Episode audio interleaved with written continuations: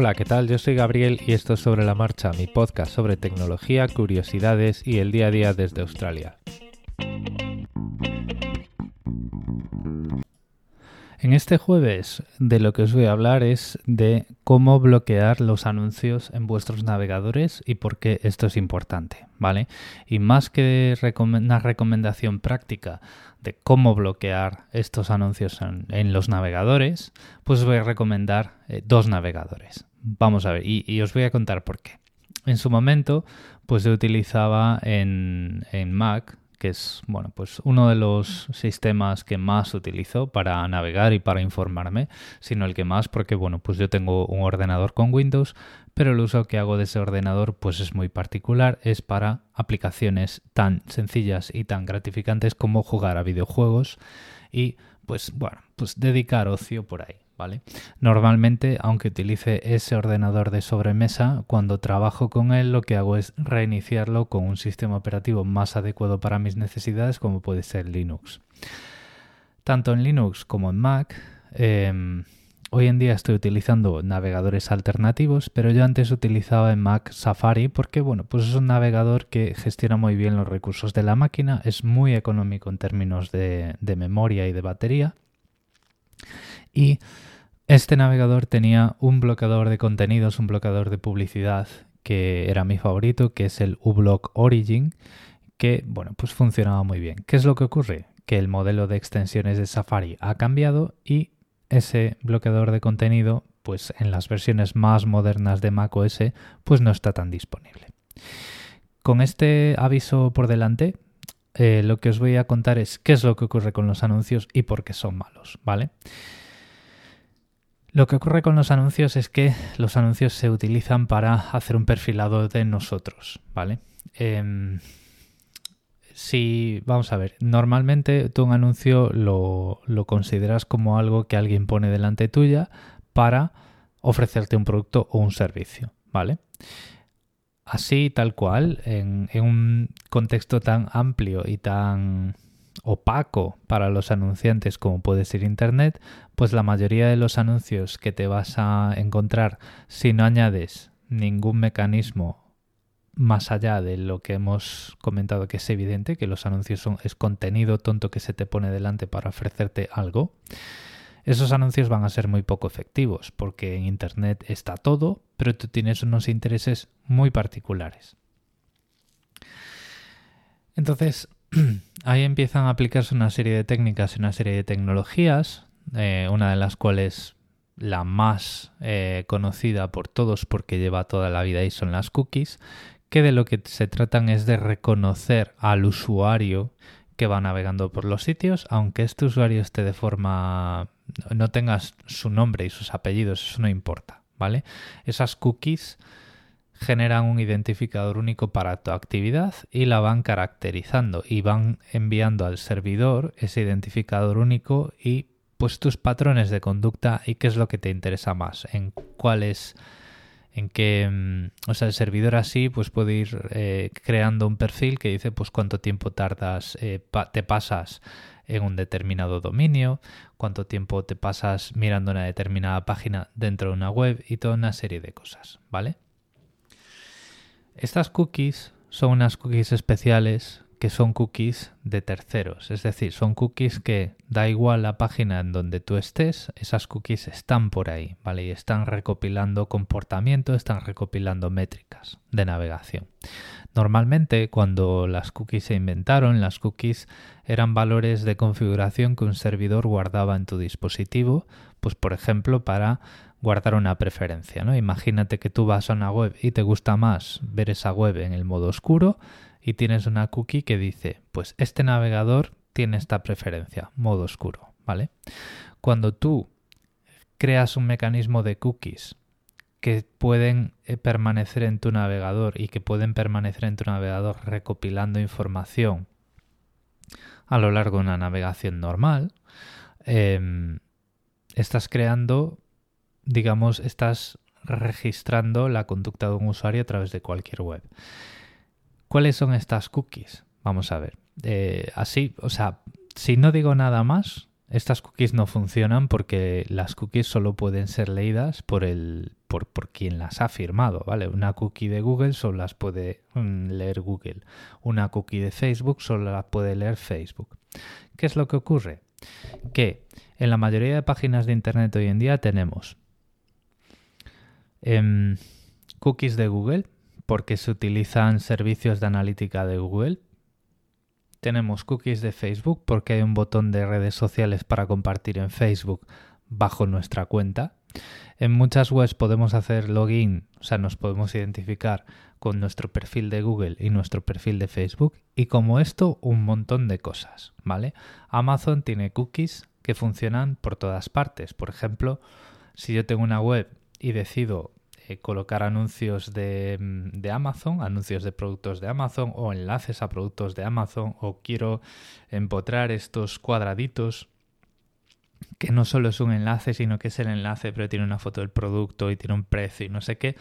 Todas esas cookies, si tú has hecho login en Amazon porque has estado visitando el catálogo de Amazon y luego te vas a otra página y esa página tiene ese componente de Amazon, la cookie de Amazon va a recoger información de la página que estás visitando.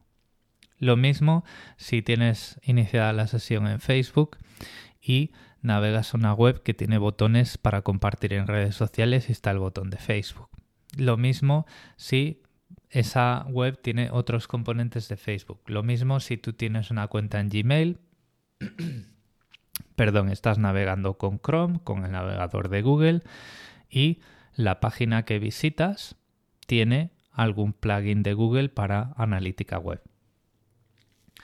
Todas estas cookies se llaman cookies de terceros porque aunque tú estés visitando, imagínate que estás visitando mi blog que es gevisoce.com, si yo tuviese, que no lo tengo, ya os lo digo, alguno de estos, alguna de estas características, como las, las cookies de Twitter, o sea, botones para compartir en Twitter, botones para compartir en Facebook, analítica de Google y todo este tipo de cosas, Google, Facebook, Twitter y todo este tipo de cosas estarían recopilando información de vuestra navegación en mi sitio web. ¿Vale? Como mi sitio web tiene unas cabeceras meta que dicen que habla de tecnología, habla de seguridad y todo este tipo de cosas, Google, Facebook, Amazon y todo este tipo de sitios saben que vuestro navegador, vuestra identidad está interesada en esos temas. ¿Vale? Hasta aquí, si yo os digo, y con esto os van a ofrecer anuncios que os van a interesar mucho más, pues todo está bien, porque dices tú, vamos a ver, yo para qué quiero que me anuncien cañas de pescar si a mí lo que me interesan son los iPhone. Hasta aquí todo perfecto. ¿Cuál es el problema? Que estamos hablando de compañías como Google, Facebook y Twitter a través de las cuales accedemos a información y nos informamos, no simplemente recibimos anuncios, ¿vale? Y tanto el muro de Facebook, las noticias que recibimos a través de Facebook, y los resultados en nuestras cuentas de Google, en nuestras búsquedas en Google, están personalizados para nosotros. Y están personalizados para nosotros de acuerdo a este perfil que se está generando, ¿vale? Eso lo que hace es muy peligroso porque vosotros podéis decir, oye, está muy bien que a mí me ofrezcan información que me interesa. Bueno, está bien hasta cierto punto. Hay un principio fundamental y es que si tú solo hablas con la gente que piensa igual que tú, poco vas a mejorar, ¿vale? Por ejemplo, nos lo llevamos a la política. Si tú eh, eres de una determinada ideología y nunca recibes contenido de otra ideología, para ti la política es un partido de fútbol porque solo conoces una visión de la realidad, ¿vale? Al final puedes compartir o no la del otro, pero digamos que si tú si tú recibes información de otros puntos de vista y de otras ideologías, las compartas o no, tu información va a ser más completa y tú como persona te vas a enriquecer mucho más y vas a tener una percepción de la realidad mucho más amplia. Y el problema viene por ahí, precisamente por la política. Em, cuando estas portales a la información y estos perfiles que se crean de nosotros se llegan a utilizar para ofrecernos visiones políticas de la realidad o visiones politizadas, pues pasan cosas muy graves, como pasó con Cambridge Analytica, que era una compañía que utilizaba los algoritmos de posicionamiento de Facebook y datos recogidos, recopilados de perfiles de Facebook para decidir y pagar contenido posicionado a través de Facebook para que determinados grupos de determinadas audiencias recibieran un determinado contenido y se volviesen más digamos más extremistas en sus posiciones y así consiguieron pues afectar procesos democráticos de votaciones, ¿vale? Entonces, digamos que todo este rastreo de nuestra actividad web es peligroso porque es muy no está regulado, entonces eh, de una idea tan buena como decir, oye, pues están utilizando mi información para ofrecerme mejores anuncios, anuncios que me pueden interesar más, nos hemos ido a, pueden estar utilizando esta información para proporcionarme una visión del mundo que no es real. ¿Vale? Entonces, ¿cómo podemos hacer esto? Pues con bloqueadores de contenido. Un gesto tan sencillo en cualquier navegador como irte al panel de control de privacidad y restringir las cookies de terceros elimina un montón del problema, ¿vale? Eh, ¿Cuál es el problema? Que con este tipo de opciones y los bloqueadores de contenidos, ahora mismo las empresas de publicidad han desarrollado tecnologías alternativas a las cookies que les dan el mismo control, como es, por ejemplo, una técnica que se llama browser fingerprinting esto quiere decir que obtienen una huella digital de tu navegador. ¿Qué es esto? Vamos a ver, cuando tú abres un navegador, tú tienes un determinado PC, un determinado hardware, una determinada pantalla, una determinada densidad de puntos por pantalla, una resolución, una configuración de idioma, una versión del sistema operativo, una versión del navegador, toda una serie de cosas que los motores de muchos navegadores ofrecen por defecto todo este conjunto de información se acerca mucho a tener un identificador único. ¿vale? Entonces, al final, aunque tú bloquees todas las cookies, ese perfilado sigue siendo posible. Y necesitamos em, bloqueadores de anuncios y bloqueadores de contenidos y bloqueadores de rastreadores mucho más avanzados. Una de estas extensiones, uno de estos bloqueadores de contenidos era uBlock Origin, que es gratuito, de código abierto y te da un montón de opciones. Pero como ya digo, ha ido, em, ha ido cayendo en, desuso, al menos para usuarios de navegadores por defectos en algunas plataformas como Mac, porque Safari pues, ya no tiene el mismo modelo de extensiones. Otra extensión de ellas que yo nunca usé y no sé si es buena o si es mala era Ghostery, ¿vale? como Ghost de fantasma y Ghostery como fantasmería, si lo queremos traducir de alguna forma.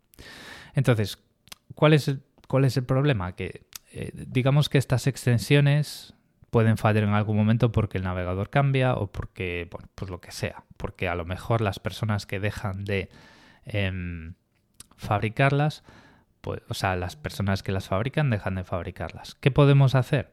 Nos podemos ir a navegadores cuyo enfoque en todas estas cosas es ofrecerte bloqueadores de contenido por defecto que tú puedes configurar y que puedes desactivar o activar cuando quieras. Por defecto van a estar activados y tú si ves que una página funciona mal, pues los desactivas pues simplemente haciendo clic en un iconito cerca de la barra de direcciones. Los dos navegadores más famosos que operan así por defecto son Firefox y Brave. Os voy a dejar enlaces en las notas de los episodios. Estos navegadores son muy buenos. Vamos a ver. Firefox es uno de los navegadores más compatibles y que más extensiones tiene para cualquier tipo de utilidad, ¿vale? Y que más compatible es con la mayor parte de las páginas web. Y Brave es, digamos, que es un es, eh, es, una derivación de Chrome, por lo tanto es, ese nivel de compatibilidad y la cantidad de extensiones que tienes es pues, todavía mayor y los dos funcionan perfectamente bien. Los dos además están dispuestos y están desarrollando y están promocionando esquemas por, a través de los cuales, aunque tú accedas a páginas que viven de la publicidad con bloqueadores de contenidos, están desarrollando esquemas alternativos de recompensas para esas páginas, ¿vale? Por lo tanto, puesto aunque te proteges, siempre puedes de alguna forma seguir contribuyendo pues a esos blogs independientes, a esos medios de comunicación que tú siempre vas ahí, pero que ahora mismo pues tienes la publicidad bloqueada. Esto es importante, es uno de los ataques más sutiles eh, a los que estamos expuestos y es cambiar la visión de la realidad que recibimos a través de plataformas que deberían ser completamente neutrales, ¿vale? Y es cambiar la percepción de la em, realidad que percibimos porque no solo puedes pagar por colocar anuncios en Facebook, sino que puedes pagar también porque tu contenido salga antes, ¿vale? Entonces, si tú pagas el dinero suficiente y eres capaz de proponerle a Facebook que quieres poner una determinada noticia de un una determinada opinión política a un determinado sector de la población, puedes empezar a bombardearles y puedes empezar a crear una especie de visión distorsionada para ese grupo que haga que pues voten a una determinada opción política. Y esto ya os digo que no me lo estoy inventando, eso ha pasado, está documentado, se han declarado en juicios, se les ha declarado culpables de haberlo hecho a Cambridge Analytica y Facebook cada vez está más acorralado y cada vez está siendo citado más veces a los determinados parlamentos afectados. Bueno, al menos a dos de ellos como Estados Unidos y, y Gran Bretaña, pero al parecer lo que han hecho en países del segundo y tercer mundo ha sido atroz y brutal. Eh, o sea, esto de poner y quitar gobiernos que tenemos en el imaginario colectivo que hace la CIA, pues ahora se hace con Facebook. Lo voy a dejar aquí. Este es el último episodio de esta temporada en lo que se refiere a contenido porque mañana es viernes y, ya tengo unos comentarios que hablar, entonces vamos a dejar esta temporada con un episodio final de viernes de comentarios. Recordad que en, los, mm, en las notas del episodio tenéis los medios de contacto. Nos seguimos escuchando. Si no escucháis el episodio de mañana, me despido ya. Nos escuchamos a finales de enero. Pasar unas navidades y unas vacaciones fantásticas. Depende cómo lo viváis. ¿Lo viváis como navidades o lo viváis simplemente como vacaciones? Aquí, para creencias, em, hay colores. Un saludo.